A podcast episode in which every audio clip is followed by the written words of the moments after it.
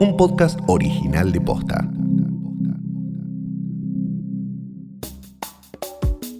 Imagínate ir a la guardia del médico hacerte un hisopado, que te dé positivo y que te digan que tenés que quedar aislado en un hotel. En este episodio te contamos cómo se vive el aislamiento en los hoteles. Hoy es jueves 25 de junio. Soy Martina Sotopose y esto pasó posta. La experiencia en el hotel fue como rara. Uno se siente un poco solo.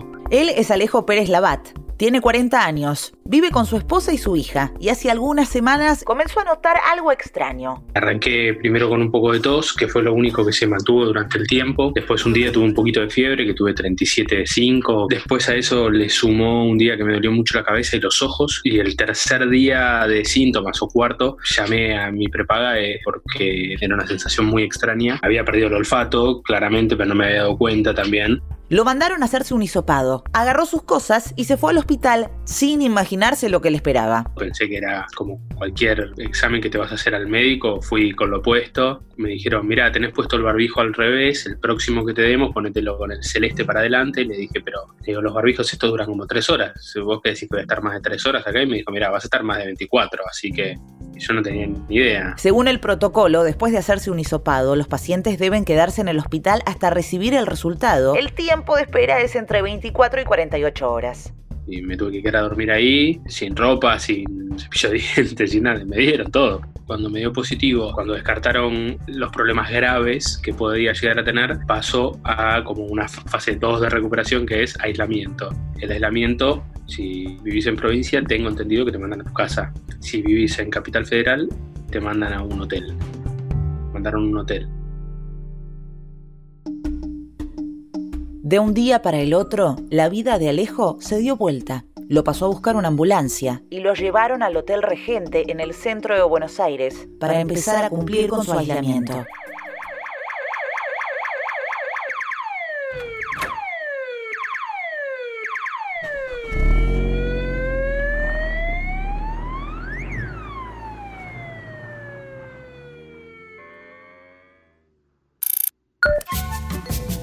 Dato random.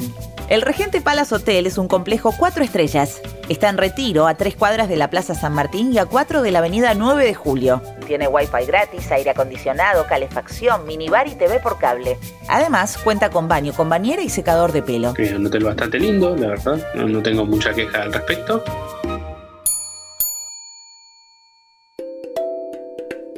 Alejo pasó de estar en su casa a estar aislado en un hotel de un día para el otro. Su esposa le mandó en una mochila un kit de supervivencia con ropa y una computadora.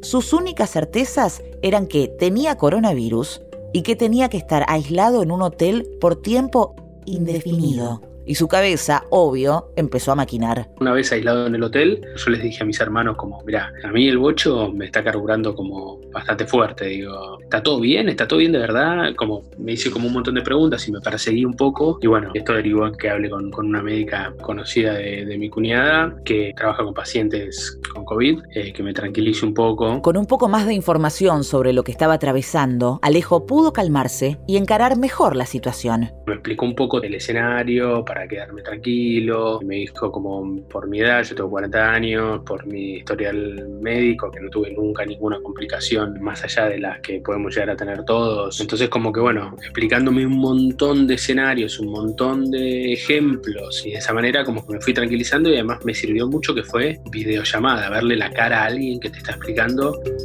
Pero antes de seguir con la historia, Vamos a lo que todos queremos saber. ¿Cómo es un típico día aislado en un hotel? El día típico en el aislamiento del hotel era, me despertaba con el golpe de la puerta que decía desayuno y ahí me tomaba un té y me volvía a la cama hasta 11, 12 que me levantaba a charlar con amigos, a responder mensajes, después venía el almuerzo, después del almuerzo ahí ya tenías como la tarde que es un poquito más aburrida. Un día mi mujer me mandó un rompecabezas, un día estuve armando un rompecabezas, otro día estuve dibujando, jugando con un juego a la computadora, ¿no? Por suerte también volvió el fútbol esos días y miré algún partido de fútbol que estaba ahí dando vueltas. Después del té, por ahí me bañaba, hace algún tiempo, un Zoom con amigos, familiares, la cena y de la cena hasta dormirse, una serie, algo así. Ver pasar las horas.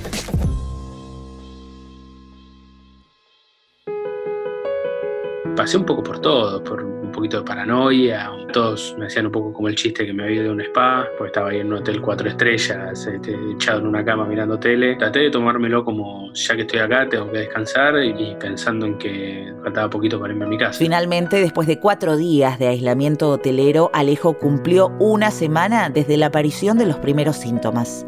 En el momento que me dicen que, me voy a ir, fue un lunes, creo que había pasado ya el almuerzo y la llamé a mi mujer. Eh, nosotros somos como muy fanáticos de la versión española de Masterchef, que es los lunes a las 10 de la noche. Y la llamé y le pregunté si iba a ver el programa, qué iba a comer y me dijo, no, no tengo ni idea, tengo acá como medio un lío.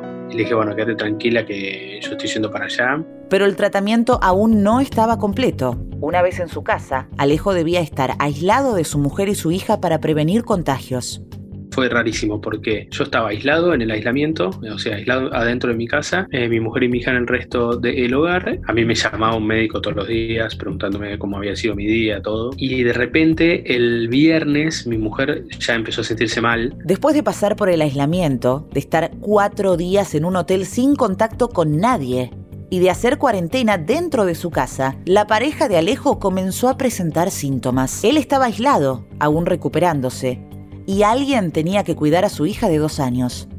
No estaban muy seguros de qué era lo que debían hacer. Ya el viernes tenía un dolor, ella tenía un dolor de espalda insoportable y medio que nos asustamos y hablamos con algún médico de confianza y nos dijo, fue, se tiene que ir a hacer el hisopado sí o sí y ella se fue el viernes y yo pasé del aislamiento al aislamiento a estar cuidando a mi hija como si nada. Eh, lo tuve que abandonar. La esposa de Alejo dio positivo de coronavirus. Él tuvo que interrumpir su aislamiento para hacerse cargo de su hija mientras su esposa esperaba los resultados definitivos en el hospital. Yo me enojé bastante porque pasé de, decir, bueno, estoy aislado, que no puedo ni compartir una mesa con ellas, y de repente a mi mujer la tiene 48 horas, tuve que abandonar el aislamiento del aislamiento para cuidar a mi hija, siempre dentro de mi casa, nunca salí. Me parece que con esto que se está dando el brote va a pasar bastante seguido, que de repente una pareja con un hijo, que de repente si se enferma uno, derive en que se enferme el otro, medio complicado. Si tenés a uno enfermo en casa, desaparecer 48 horas, porque, viste, también tenemos que cuidar a los chicos.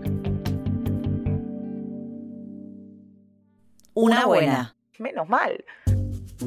Alejo ya se recuperó por completo. Actualmente está aislado en su casa con su familia, cuidando a su hija y acompañando a su esposa en el proceso de recuperación. Yo desde el lunes que ya recuperé el olfato, ya no tengo más tos y ahora pasé a estar al revés, cuidando más a mi mujer que ella cuidándome a mí.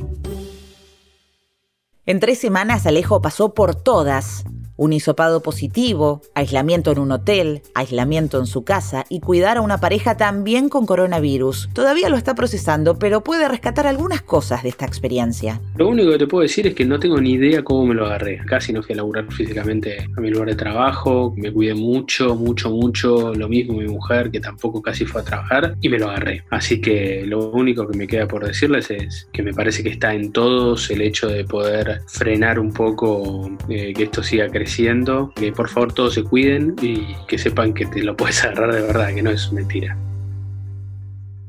¿Escucharon antivacunas y conspiranoicos? El coronavirus es real, no lo inventó la CIA ni tampoco es un instrumento para imponer un nuevo orden mundial satánico y comunista, es real. Sigamos. Esto también pasó posta. Hoy se tratan diputados el proyecto de Máximo Kirchner para hacer una campaña de donación de plasma en todo el país para enfermos de coronavirus, con todos los bloques de la oposición de acuerdo. Se espera que la medida se apruebe en tiempo récord. La Torre Eiffel abrió sus puertas después de 104 días de estar cerrada. En principio, solo estarán abiertos los primeros dos pisos, a los que únicamente se puede acceder por escaleras. Les mandamos un abrazo de codo a todos los parisinos que nos están escuchando, que según nuestras métricas, a ver, son... Eh, cuatro. Esto pasó posta, es una producción original de posta.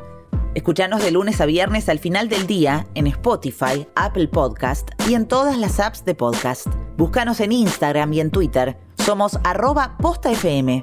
En la producción estuvieron Galia Moldavsky y Fede Ferreira. Nuestro editor es Leo Fernández. En la dirección general, Luciano Banchero y Diego del Agostino. Soy Martina Sotopose y esto pasó posta.